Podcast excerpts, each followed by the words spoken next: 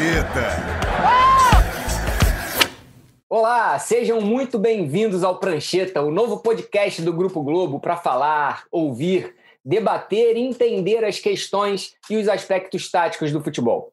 Eu sou Marcelo Raed, comigo sempre nesse papo também os comentaristas Conrado Santana e Pedro Moreno. A cada 15 dias, um novo episódio. E todo episódio com um entrevistado do mundo do futebol. O convidado de hoje vestiu a 10 e agora orienta o time sub-20 do São Paulo. O Alex foi um cracaço da bola. Começou a carreira no futsal, passou para o campo, estreou como profissional do Curitiba aos 17 anos e a partir dali não parou mais de conquistar.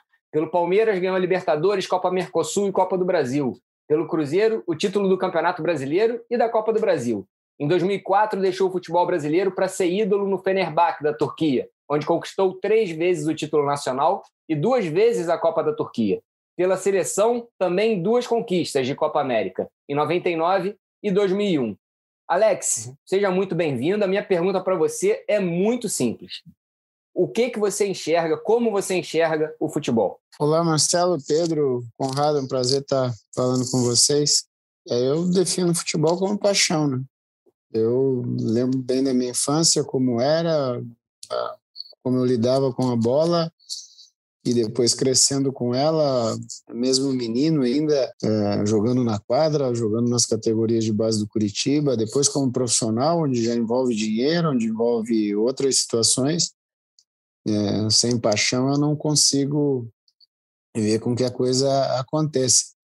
E não estou falando de futebol profissional, né? Estou falando do, simples jogar bola, né? Vocês aí quando se cruzam com os amigos, as pessoas que vão estar assistindo que trabalham durante a semana toda e, e num dado momento da semana arranjam um horário lá para bater uma bolinha. Se você não for apaixonado por isso, realmente a, a coisa acaba não acontecendo. Então, ah, a minha definição de futebol, com certeza, é paixão. Todos nós, eu imagino aqui também que trabalha com isso. A gente não jogou tanto assim, né? Virou jornalista. É, próxima pergunta para você, Alex. Conrado aqui, prazerzaço estar falando com você. Muito craque, fui muito fã. Se eu estou aqui, caras como você tem, tem um pouquinho a ver. É, queria perguntar que eu vi algumas entrevistas suas antes de você virar de fato técnico, né? Você agora é o técnico sub-20 do São Paulo. Você estava se estudando, se preparando, ficou um tempo fora do, é, do, do jogo, né? E aí você sempre falava, ó, eu estou, eu ainda não sou técnico, eu tenho várias ideias, eu estou aqui debatendo com você, você sempre falava assim nas entrevistas, mas eu ainda não sou técnico.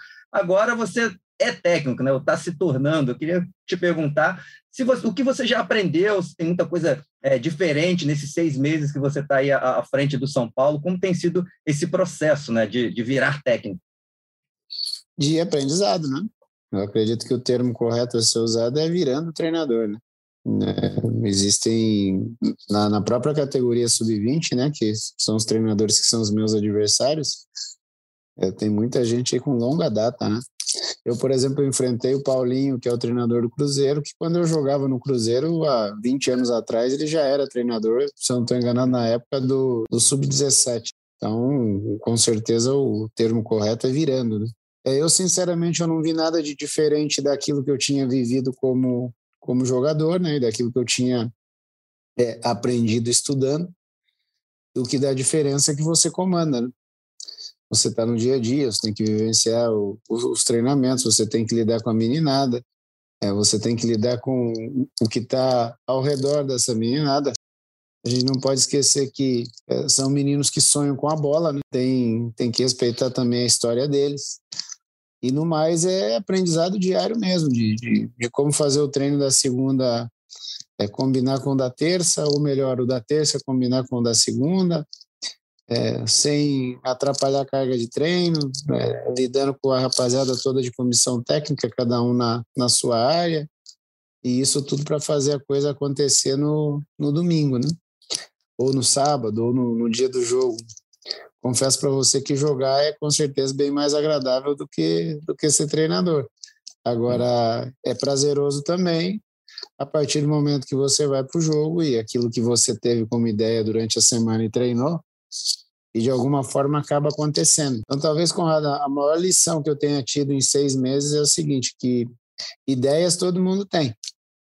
A execução das ideias é que elas param em algum momento porque talvez a ideia do adversário sobrepõe a sua, talvez o seu jogador não tenha interpretado bem não consiga executar bem, talvez o jogador adversário tenha um entendimento melhor do que está acontecendo e sobrepõe aquilo que o teu jogador está fazendo em campo.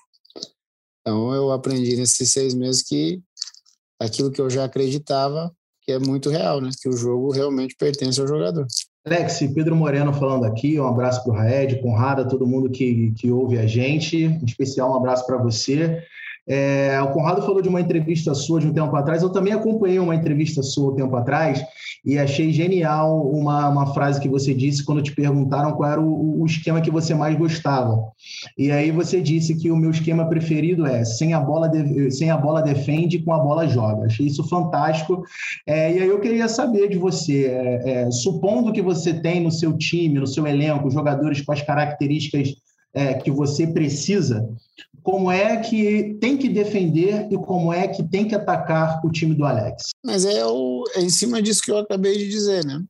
Porque você arma o teu time tentando contrapor a ideia do adversário. E o adversário, todos os adversários do mundo, seja ele o melhor time do mundo, ou seja um time que não tenha tanta qualidade, tem as coisas que são favoráveis, são as coisas que são positivas, as suas qualidades, e também tem as suas debilidades. Né? Então, eu acredito que todos os treinadores eles tentam valorizar aquilo que tem de bom, valorizar as suas qualidades e tentar agredir em cima do que o time adversário tenha de, de debilidade. É aquilo que eu falei há pouco. Muitas vezes você imagina alguma coisa, você desenha, é, no treinamento às vezes até acontece, chega no jogo por alguma razão acaba não acontecendo. Então, assim, eu, eu me preocupo muito em fazer uma situação imaginando o próximo passo. Então eu vou recuar por quê? Porque no próximo passo eu vou fazer tal coisa. Eu vou agredir lá em cima por quê? Porque no próximo passo eu estou mais próximo do gol. É, eu sempre estou pensando no que é, no momento que a gente vai fazer algo, seja defendendo ou seja atacando, qual vai ser o próximo passo. Então é difícil, é, é difícil de dar uma definição assim para você. Eu gosto de jogar com a linha de três, com a linha de quatro, é, e vou atacar com três, vou atacar com quatro, e vou pressionar lá em cima. Eu acredito que no papel, no quadro tático, tudo acontece, porque não tem movimentação. No quadro tático, todo jogador domina bem a bola. Né? No quadro tático, ninguém erra um passe. Né? No quadro tático, não tem um escorregão. É, no quadro tático não tem uma situação que é muito simples, né? Que é a desconcentração, porque é um ser humano que está ali, o cara desconcentrou, é muito rápido, é muita, muito veloz. É, eu, por exemplo, acompanho, eu acompanho o Conrado comentando jogos. O Conrado e qualquer comentarista, eu já fui comentarista também, é, você comenta o processo final da jogada. Só que, de repente, 25 segundos antes aconteceu algo que fez com que acontecesse aquele gol. E para o torcedor, para o analista em geral, isso pouco importa. Agora, para quem está na bola, importa muito, porque talvez tenha acontecido o favorecimento ao adversário, o favorecimento à tua equipe, é, 20 segundos antes do, do gol, e muita gente nem lembra o que aconteceu. Então, eu vou dar um exemplo do, eu vou dar um exemplo de um gol que é um gol clássico, que é o gol do Romário contra a Holanda, que o, o Bebeto vai no fundo pela esquerda, cruza e o, e o Romário faz. Todo mundo fala assim, meu Deus do céu, né? Que é, que batida linda do Romário e tal, e pouca gente fala que o Aldair roubou uma bola e meteu uma bola longa. Então, assim, tem esse tipo de coisa que fica, fica complicado e, e, e eu poderia aqui florear muita coisa para vocês, falar, olha, eu defendo assim, ataco daquele jeito, mas eu sei que na prática realmente isso não acontece. Alex, você falou ainda há pouco que o jogo pertence aos jogadores. E você está falando também que você tenta programar taticamente esse seu time para que ele execute as suas ideias durante a partida. O quanto que você consegue transferir do treino para o jogo? Então, depende do jogo. Tiveram jogos aqui no São Paulo que eu saí super feliz, porque aquilo que a gente treinou dois, três dias antes no jogo foi e aconteceu.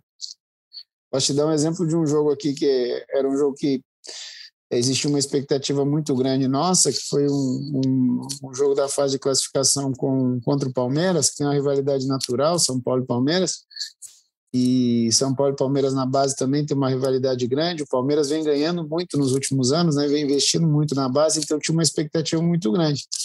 a gente tinha uma ideia, treinou aquela ideia, eu e a, e a comissão, nós vimos vários vídeos do, do Palmeiras, e chegou no jogo e a coisa aconteceu de um jeito espetacular. Em 25 minutos estava 4 a 0 para nós. Quando volta para o segundo tempo, não é que nós tenha, tenhamos alterado a, a ideia, é, tenhamos alterado o que aconteceu. O árbitro, naquele dia, dá uma penalidade duvidosa na segunda etapa. O Palmeiras faz 4 a 1 e durante 10, 15 minutos o meu time passa a duvidar daquilo que estava fazendo muito bem. Mas por quê? Porque são seres humanos, são jogadores de futebol e isso acontece muitas vezes. Então, assim, durante o treino, durante a semana, eu e qualquer treinador, a gente consegue mexer o quanto quiser mexer, porque para, porque apita, porque conserta, porque corrige. Agora, essa transferência para o jogo, é, muitas vezes ela pode ser bem próxima daquilo que você imagina e muitas vezes pode ser muito distante por, por uma série de razões. Eu acho que o treinador trabalha muito é, durante a semana, trabalha muito no pré-jogo, trabalha um pouco dentro daqueles minutos que ele tem no intervalo mas no jogo em si, realmente, ele, ele interfere muito pouco, porque aí fica para os atletas, né? Em cima daquilo que eu falei. Tem, tem jogador que tem uma personalidade fortíssima e encara qualquer situação. É, tem outros que, de repente, têm uma fragilidade maior e qualquer duvidazinha que surge, é, acaba ali mexendo com a cabeça dele o rendimento diminui. O rendimento de um que diminui pode diminuir de mais um, de mais outro, e aí acaba, acaba complicando o jogo. Mas eu acho que durante a semana, eu, por exemplo, eu penso muito nisso, né? O que, que eu posso fazer na semana para ajudar essa rapaziada a ter o melhor rendimento no dia do jogo, que aí com certeza é o momento deles. Né? Falando um pouquinho mais do, do seu time, Alex, tem uma característica que quem acompanha o Sub-20 do, do São Paulo, que às vezes não é muito comum no futebol, tem gente que se assusta, né? Às vezes você joga com dois zagueiros que são canhotos, ou às vezes até três, é, você tem o, o Beraldo, né, que é super conhecido, inclusive é canhoto, mas a passe do, com o pé direito dele também é bom. Luizão, Tiagão, Belém, que é lateral esquerda, às vezes joga lá. Eu queria que você explicasse para quem está ouvindo a gente é, o que você ganha, o que você perde com isso e qual, qual, a importância, né? Muita gente fala, gosta de um canhoto pela esquerda, um destro pela direita, na saída de bola, enfim, no, nos momentos ali do jogo, a importância do pé do zagueiro, é, tanto para defender quanto para atacar. Ah, tem situações que são históricas já no Brasil, né? Elas viram até folclóricas. Por exemplo, a gente consegue montar um time com, com 11 destros, né? A gente Sim. consegue imaginar a escalação com 11 destros. Aí quando você fala que vai ter é, mais da metade canhoto, o cara já acha que não vai dar certo, que vai que vai estar tá torto. Então eu, a gente pode lembrar vários laterais esquerdos que é, usavam mais o pé direito, né? Mesmo aqueles que eram craques, que tinham que eram ambidestros, né? Na, na, na, grande maioria usava a direita e nós não vamos lembrar de, de um lateral direito que, que, tivesse como, como maior habilidade no pé esquerdo. E o meu foi acidental, né? Porque quando eu chego, eu não trago jogador nenhum, eu trabalho com aquilo que o São Paulo me ofereceu. E o engraçado é que aquilo que o São Paulo oferecia eram quatro zagueiros canhotos. É, nós temos dois destros e em vários momentos eles jogaram, mas na, na composição, naquilo que a gente acabou imaginando, é, vendo vídeos até do, dos anos anteriores, né, do, do São Paulo, o próprio Beraldo, é, em vários momentos, dizendo que se sente mais confortável jogando como central, né, do lado direito, e aí a montagem do time surgiu.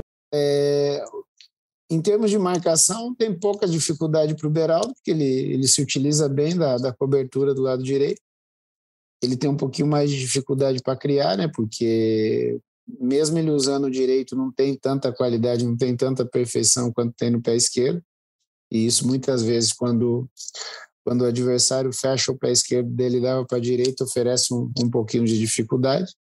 Mas que também seria existente, né, Conrado, se ele fosse destro e o, e o pessoal adversário fechasse o, o pé direito dele para trazer para o esquerdo por isso existe uma discussão tão grande para que os atletas possam, é, no mínimo, utilizar os dois pés, né? ter a mesma qualidade. A gente sabe que é, é um processo longo, é um processo lento. É, jogadores de altíssimo nível às vezes não têm essa, essa ambidestria. E eu acho que o que ajuda muito é na construção, porque a partir do momento que você está jogando lado direito com o pé esquerdo, e você perfilar bem o teu corpo, você consegue ter uma visão mais ampla daquilo que está na tua frente, né?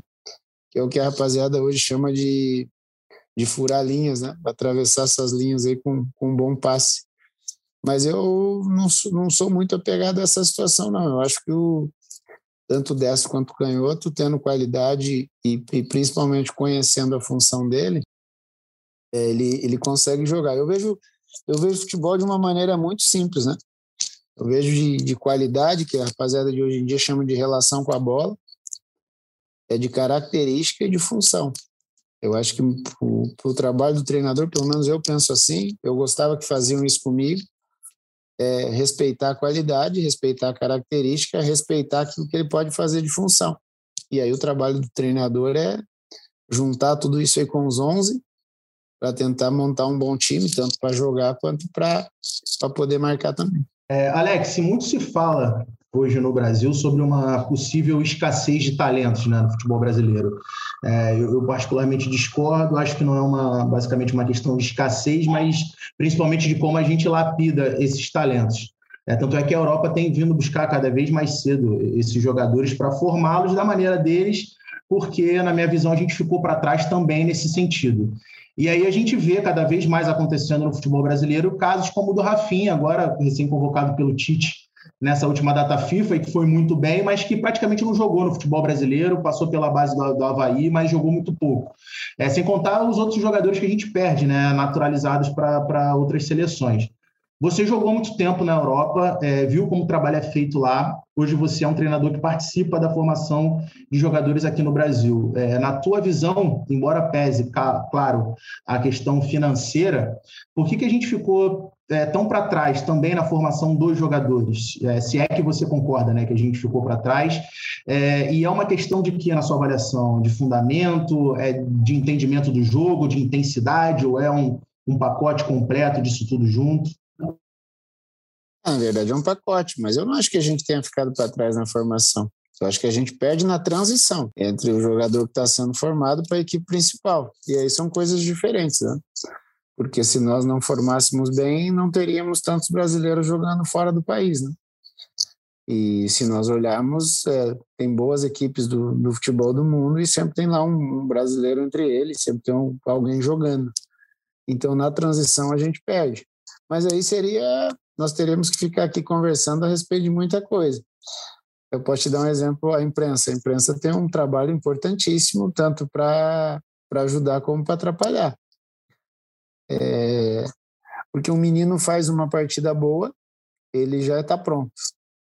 E aí esse mesmo menino que fez uma partida boa, daqui um mês ele começa a ter um alto e baixo, que é totalmente natural, porque ele está vivenciando uma situação nova, é, o, próprio, o próprio jornalista que levantou a lebre de que ali tinha um baita de um jogador começa a desconfiar de alguém que tem um mês de, de carreira, né? Então essa é, tem uma outra coisa, eu, eu vivenciei isso muito no Curitiba, né?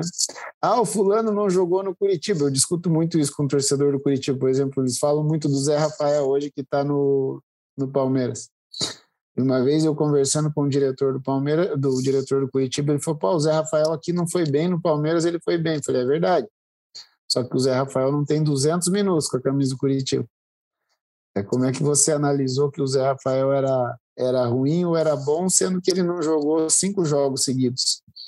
E esses 200 minutos, 300 minutos eram picotados, eram 10 hoje, 15 amanhã, 20 depois. O time está perdendo, você entra, você não tem rendimento. Então, assim, o que acontece quando alguém vem contratar um jogador, é um clube europeu vem contratar um jogador, ele contrata o jogador e sabe que aquilo ali é um processo que tem que ser feito com ele. E muitas vezes aqui a gente acelera. Então eu toquei em dois pontos, mas poderia tocar em outros vários, que aí faz com que a gente altere é, muita coisa nessa transição. E uma coisa assim que que eu gosto muito de conversar no futebol é o seguinte: futebol não é igual no mundo todo.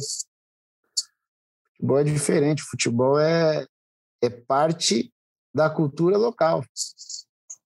Se nós falarmos de futebol no Rio de Janeiro e colocarmos alguém do interior do Rio Grande do Sul, muita coisa que um carioca fala, aquele senhor do interior do Rio Grande do Sul vai discordar.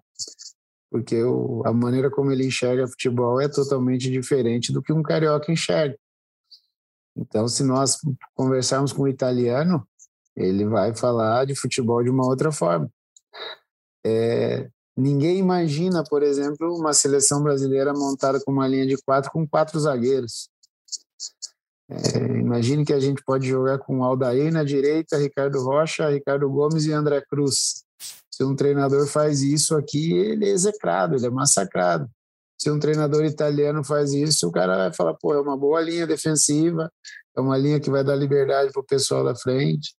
Então a gente tem que, é, muitas vezes, discutir a, a cultura local, a cultura do clube, a cultura do próprio município. Então, nessa, nessa coisa da formação, eu acredito, eu tenho visto, eu acompanhei muito de perto, estou seis meses no São Paulo, eu acompanhei muito de perto a, o Campeonato Brasileiro Sub-17 e agora a Copa do Brasil Sub-17, principalmente que é meu trabalho, ano que vem a molecada aí de, que em 2004 vai estourar a idade e vem para jogar no 20. É, eu participo do, do Brasileiro de 20 e vi grandes jogadores, vi jogadores com muita qualidade, jogadores de é, com, com variedade, sabe? É, jogadores mais fortes, jogadores mais técnicos, jogadores mais velozes. Então, os clubes brasileiros têm condição de, de obter na base bons jogadores. Só que aí tem uma outra situação que é a financeira. Né?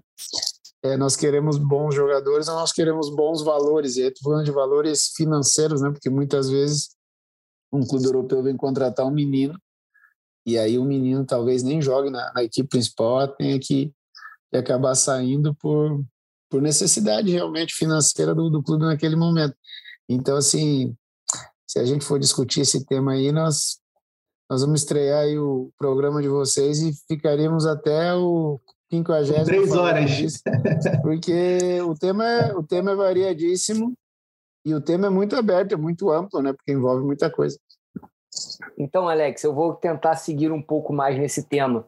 Porque em todas as transmissões que eu faço, eu tento sempre lembrar que base é a formação e que para que esses jogadores continuem o desenvolvimento deles, eles precisam também de espaço a partir do momento que eles estourem a cidade dos 20 anos. Alguns clubes trabalham com equipe de transição, outros não. Fato é que com 20 anos você já está no, no, no, elenco profissional e às vezes você não tem espaço para esse desenvolvimento. E aí, pegando uma frase que você citou, de que hoje em dia, nessa transição, tem jogadores com, que, que executam bem a função, tem boa técnica e tem, tem a característica lá do jogo. Qual é o, o maior déficit que você enxerga em nessas categorias de base, não só de São Paulo, mas em todas, já que você falou que tem muito, muitos valores bons, tecnicamente bons, qual o maior déficit que você enxerga que esses possíveis futuros jogadores profissionais eles têm porque para que eles não consigam desenvolver o que se espera dele nos profissionais? Eu acho que é a parte técnica. A parte técnica que é o básico do jogo, né? Então, se você pegar números, por exemplo, de 17, de 20, você vai ver erros de passe, é, erros de parte técnica que, por aquilo que o futebol brasileiro representa, eles tinham que ser melhores. E aí é uma discussão, de novo, ela é grande, porque após a, após a vitória da Espanha na, na Copa de 10, é, eles venderam para o futebol mundial e, e, e, o futebol brasileiro comprou a ideia do futebol jogado no rondo, aquela coisa pequena da, da vantagem numérica e muitas vezes jogando em dois toques. E isso foi dando para o jovem jogador, um jogador hoje que tem aí 25 anos mais ou menos, ele já pegou essa, essa fase. Então, assim, quando vem um passe longo, um passe comprido, quando vem, porque normalmente não vem, porque normalmente o jogo é curto, porque foi se acostumando o jogador a jogar assim, é, ele tem dificuldade no domínio. Quantas vezes a gente vê o jogador chegar é, com condições de, de achar um, um passe mais profundo, é, uma bola entre os, entre os zagueiros, e acaba errando. Eu, para mim, o principal, o, o principal gesto do futebol é controle, é domínio. Se você domina bem o jogo, se você domina bem a bola, você consegue controlar o jogo. Então eu jogo com um cara que tem, tem, tem uma técnica menor do que a minha, ele erra o passe, mas eu tenho boa técnica e controlo bem, segue o jogo. Agora, se eu dou um passe bom, muito bom para o jogador, e ele controla mal, a bola vai para o adversário. E aí, se o adversário faz a mesma coisa, controla mal, a bola volta para mim. E aí eu controlo mal, a bola volta para ele, o jogo acaba não fluindo. Então, que eu acho que o, o, o brasileiro perdeu um pouco nesse sentido é dessa parte técnica. Se nós entrarmos nessa, nessa situação do que foi feito na base nos últimos anos, tem uma coisa que é, as pessoas discutem: treino sistêmico ou treino analítico. Pô, essa discussão ela é linda. Eu nunca discuti isso porque eu acho besteira. Eu acho que você tem que fazer tudo dentro do que é possível fazer. Se você tem tempo, você vai fazer. Se você tem menos tempo, você tem que tentar é, otimizar essa situação. Mas esse, para mim, é o, é o principal. Gesto técnico, muitas vezes, o teu jogo está fluindo e aí, de repente, o gesto técnico começa a não sair mais. E isso serve para o meu time e para qualquer time, não só do 20, não só do 17, mas eu vejo aí, eu vi Série D, eu vi Série C, eu vi Série B, estou vendo Série A, vejo jogos da Europa vejo jogos da, das, da, das próprias seleções nacionais. Quando isso não acontece, realmente o jogo, o jogo não flui, né? fica ruim. E eu acho que no, talvez o, o, a grande diferença, e não estou aqui fazendo comparações é, entre as gerações, é que as gerações anteriores elas eram mais técnicas. Aí vai ter que discutir que o, que o tem menos espaço, que a condição física, que essa coisa toda, mas não é disso que eu estou falando, estou falando do gesto técnico, da coisa da coisa mais limpa, da coisa mais fina. Eu acho que isso a gente é, diminuiu, perdeu um pouquinho. Conrado, antes de você completar, o Alex falou sobre treino sistêmico e treino analítico. O treino sistêmico é um treino que coloca mais a parte tática no, no jogo, né? E o analítico é quando você coloca mais a parte técnica para os seus jogadores treinarem, correto? Não, o, o sistêmico, o próprio nome já fala, né? Aquilo que você imagina como modelo de jogo, como um sistema, tudo aquilo que você treina é em cima do que você tem de modelo de jogo. Então, vou dar um exemplo do que todo mundo está falando hoje, vocês devem ouvir isso toda hora. Ah, o fulano pede e pressiona. Então, o treinador, a comissão técnica monta treinos para que isso é, seja executado várias vezes, dentro daquele sistema que ele imagina. É o que seria analítico? O analítico seria é, sem marcação, as pessoas, os jogadores parados, abre uma bola na direita, vem cruzar, toca para alguém, alguém escora e vai finalizar. Tem gente que discute que isso não tem valia. E tem gente que acha que tem que estar tá tudo dentro do sistema. Tem gente como eu que acha que tem que fazer analítico e sistêmico. Aí é uma ideia de é uma ideia de cada um.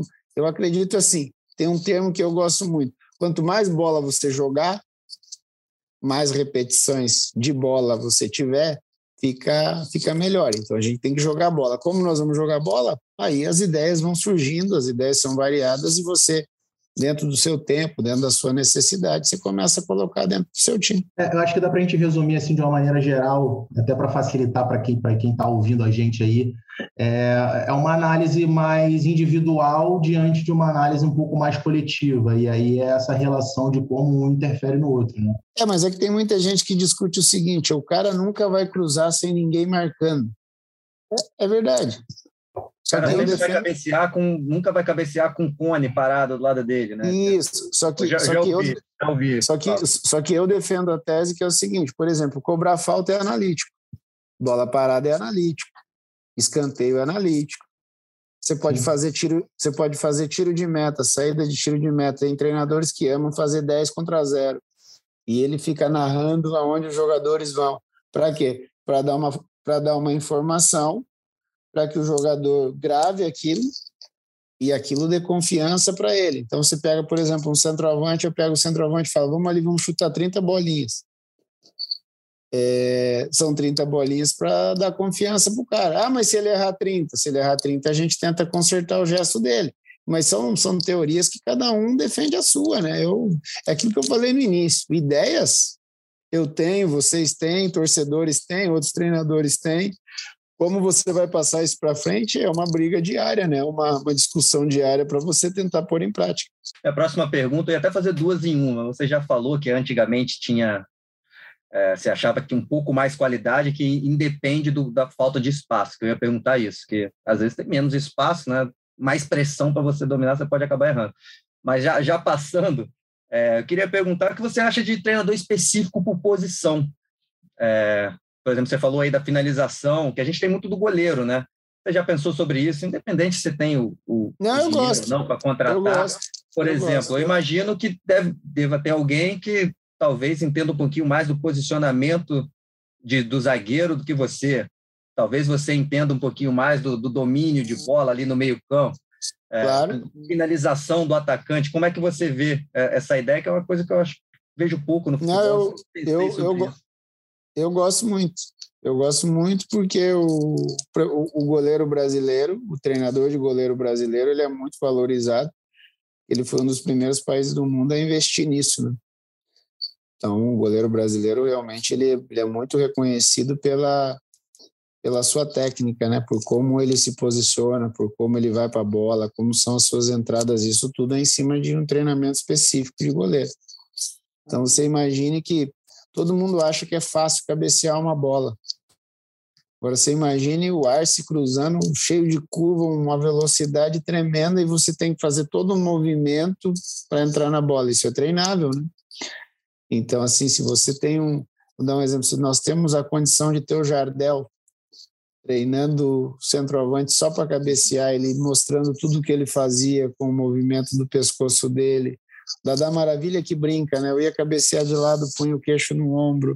Eu ia cabecear de frente, o meu queixo vinha no peito. São dicas simples que eu falar aqui é muito simples. Agora, passar para o jogador, você tem que ir lá, você tem que repetir, você tem que executar. Então, assim, Conrado, é uma coisa que acontece muito na Europa, que tem o, o que eles chamam de, de head coach, que ele fica por fora observando como se fosse um supervisor geral da coisa e aí tem os específicos, né? Ah, é, esse cara aqui cuida da defesa, esse cara aqui cuida do ataque, esse cara aqui dá uma moral maior para os pontas, para os extremos, né? Como é que se posiciona, perfilamento de corpo. São todas coisinhas assim que podem ajudar muito a deixar o jogo mais rápido, mais dinâmico, mais plástico. É óbvio que falando do nosso futebol, fica um pouco mais difícil pela condição financeira, né? Como é que você vai ter mais profissionais se você está com dificuldade de dinheiro. Mas no mundo utópico, assim, no mundo de que você imagina certas situações, é, eu vejo com bons olhos. É, Alex, uh, alguns anos atrás eu tive uma oportunidade de ter uma conversa com o Barroca, quando ele ainda era treinador da base do Botafogo. Na época ele tinha sido campeão brasileiro sub-20, a competição que você disputa. É, e o Botafogo, na época, estava desenvolvendo uma espécie de cartilha, até um pouco baseada né, nas canteiras lá do, do Barcelona, em La Masia, de, de uma ideia de, de um padrão de desenvolvimento de jogadores desde a base, visando uma unidade entre todas as categorias até o profissional.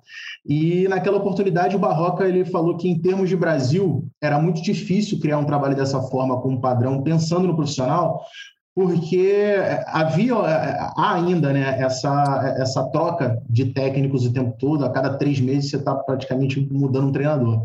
É, tendo isso como base, eu queria que você contasse para a gente um pouco de como é a metodologia dentro do São Paulo, dessa integração entre base e time profissional. Existe alguma espécie de, de cartilha, por exemplo, nesse sentido? E quais são as dificuldades, na tua opinião, de um trabalho é, no futebol brasileiro nesse sentido? Eu acho que a dificuldade maior é a ideia, né? É a ideia do clube, de quem dirige o clube, e aí volto na sociedade, né?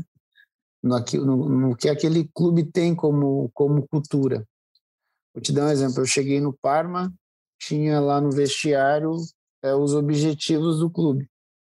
E o objetivo do clube era ficar em décimo. Aí um objetivo maior era classificar para, na época, a Copa da UEFA, que hoje é a Europa League.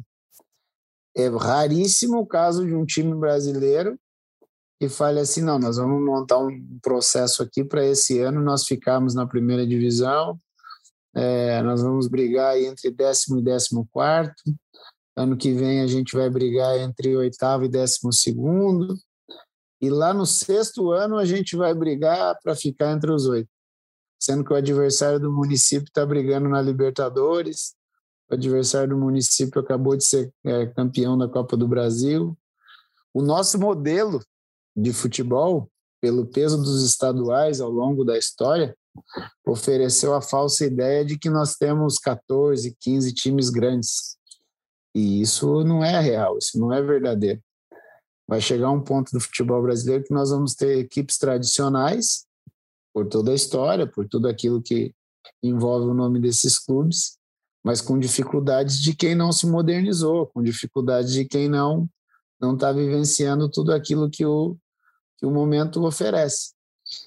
Então, isso é um, é um complicador. Aqui no São Paulo funciona o seguinte: as pessoas estão tentando.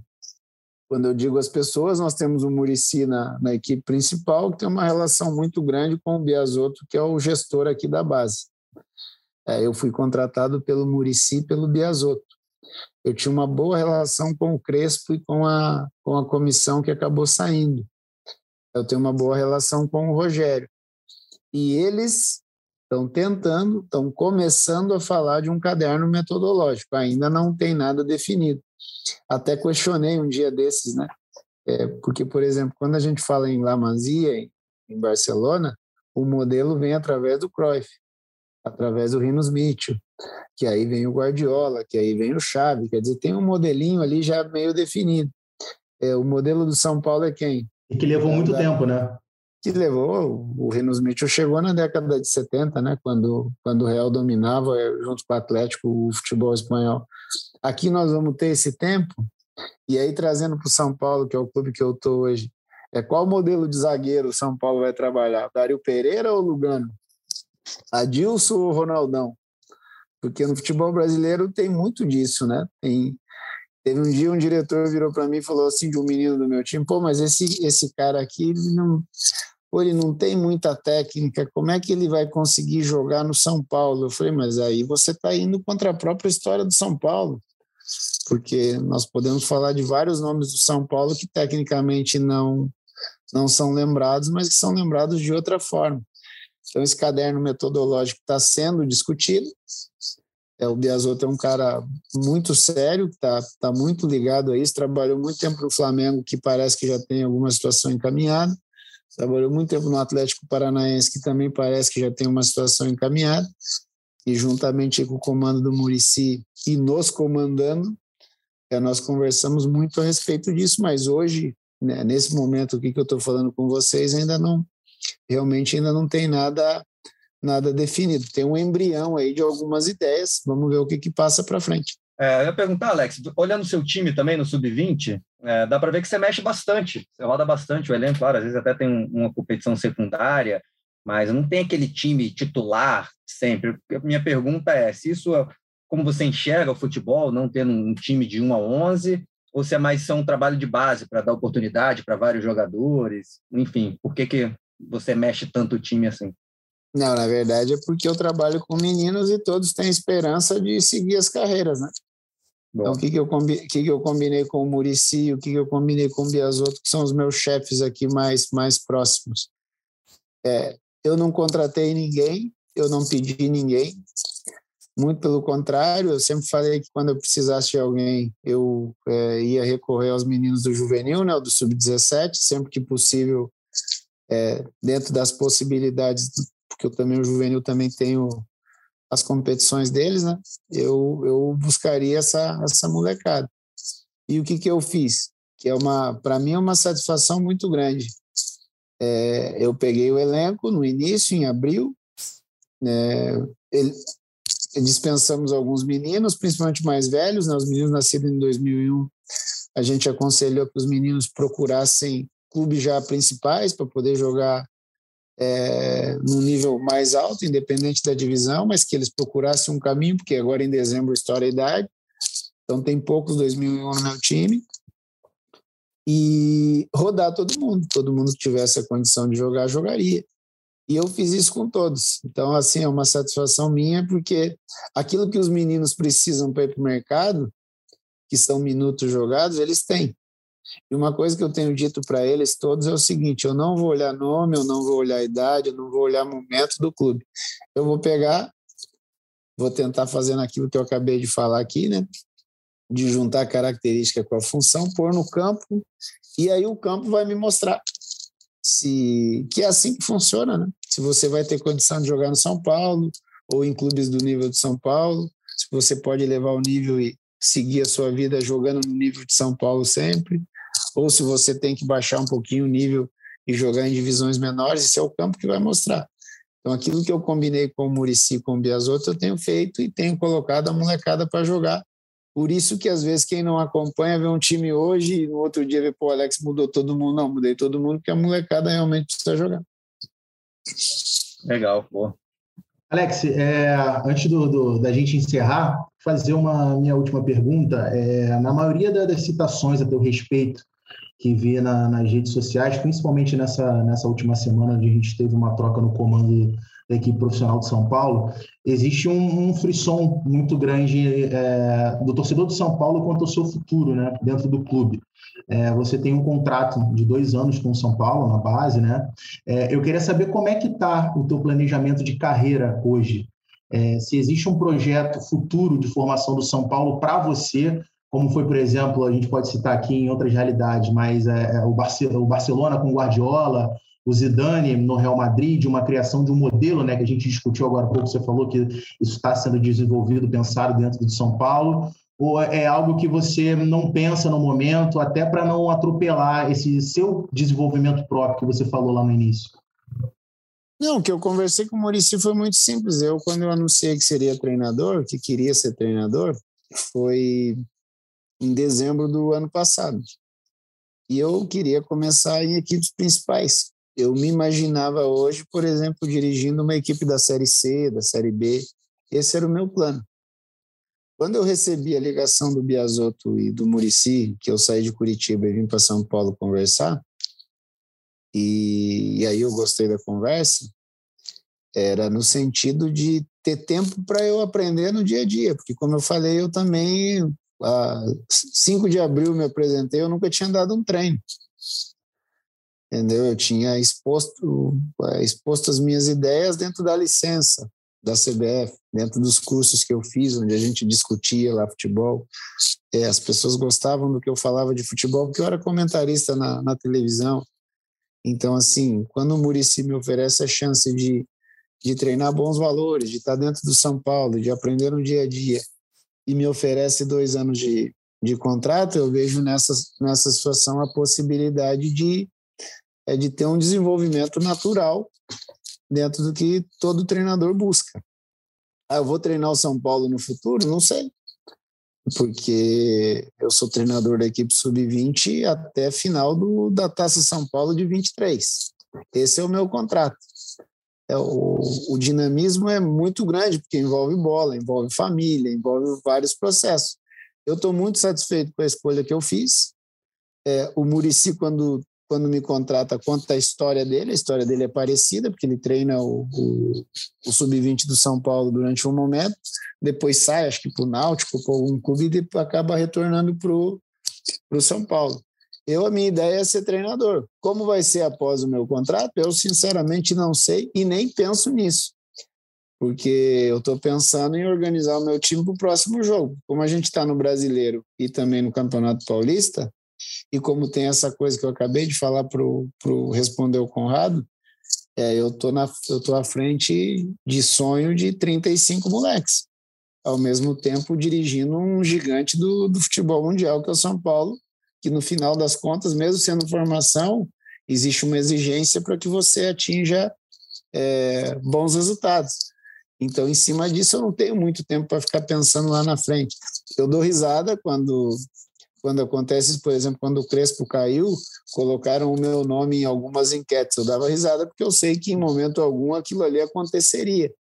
Então, como eu sou parte envolvida do negócio e sei as, as, as situações reais e sei também as coisas que, que as pessoas gostam de criar é, hoje em dia nas redes, para mim se torna engraçado porque realmente eu sei aquilo que está acontecendo e a minha ideia é continuar seguindo o meu trabalho como eu tenho feito até o momento. Papo quando é bom passa muito rápido, né, Alex? para terminar aqui a nossa, nossa estreia no Prancheta, o novo podcast do Grupo Globo, eu gostaria de fazer uma pergunta de imaginação, Alex. Se você pudesse escolher uma partida para ter participado, seja como jogador ou como treinador, uma partida da história do futebol mundial? Você gostaria de ter participado de qual?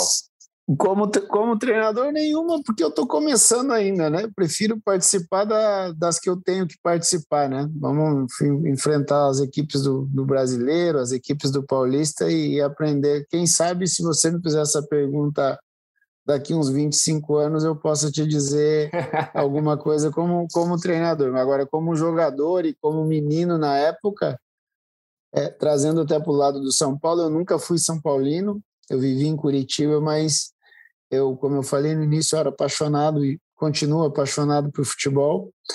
É, se eu pudesse escolher, seria a final do São Paulo com o Barcelona, por tudo que envolvia. É, jogadores do Barcelona que eu gostava de ver, jogadores do São Paulo que eu acompanhava. E vamos lembrar que em 92 eu tinha 15 anos, né?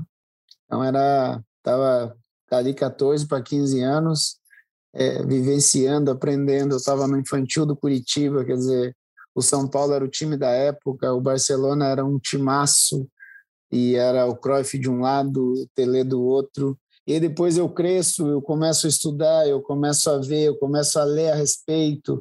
Eu conheço jogadores que participaram daquela, daquela partida, daquele momento. Então, se eu pudesse escolher, é, não sei no lugar de quem que eu ia jogar, mas o Tele ia ter que me dar uns dois minutinhos ali para eu brincar no meio da rapaziada. Tem vaga, tem vaga fácil. Ah, isso era mole arrumar, né? Arrumar, pô, como é que o cara não ia querer um Alex ali não. no meio-campo? Ah, como é que não? Não, não era mesmo. Se mole não, né, Alex? Se você olhar o time, você vai ver que não era é, mole. Mole não. Era, mas era, uma felicidade bem, ali Mas jogava, jogava. Era bem difícil. Se, se eu tô no São Paulo e o Tele me põe no grupo que vai viajar pro Japão, já tava já ótimo. tá bom. Então, Alex, está combinado em 2046, Conrado Santana, Pedro Moreno e eu já te convidamos para daqui a 25 anos você responder essa pergunta também como treinador. Fácil. aí, vai, aí vai ficar fácil, porque como eu joguei, joguei durante 20 anos e já estou uns 5, 6 só observando, é mais fácil escolher como ex-jogador. Né? Mas daqui 20 anos a gente responde essa de maneira fácil. Ó, vou chutar aqui que daqui a, daqui a 25 anos a gente vai estar discutindo quem foi o maior Alex, o Alex treinador ou o Alex jogador. Olha, aí é. Tom, aí tomara, é que, tomara, tomara que você esteja certo, porque eu fui bom jogador. Então, é, ah, que, eu, que eu fui bom jogador, eu, que eu fui bom jogador, eu tenho certeza. Agora vamos trabalhar para que você consiga e as pessoas também consigam ter essa, essa dúvida, e eu próprio possa ter essa dúvida. Essa é a ideia. Alex, Boa. muito obrigado. Uma estreia de craque, outro nível. Prancheta é o novo podcast do Grupo Globo para entender as questões e os aspectos táticos do futebol. Eu sou Marcelo Raed, a cada 15 dias um novo episódio. Sempre comigo os também comentaristas Conrado Santana e Pedro Moreno. Na edição de Maurício Mota, coordenação de Rafael Barros e gerência de André Amaral. Até o próximo Prancheta. Prancheta.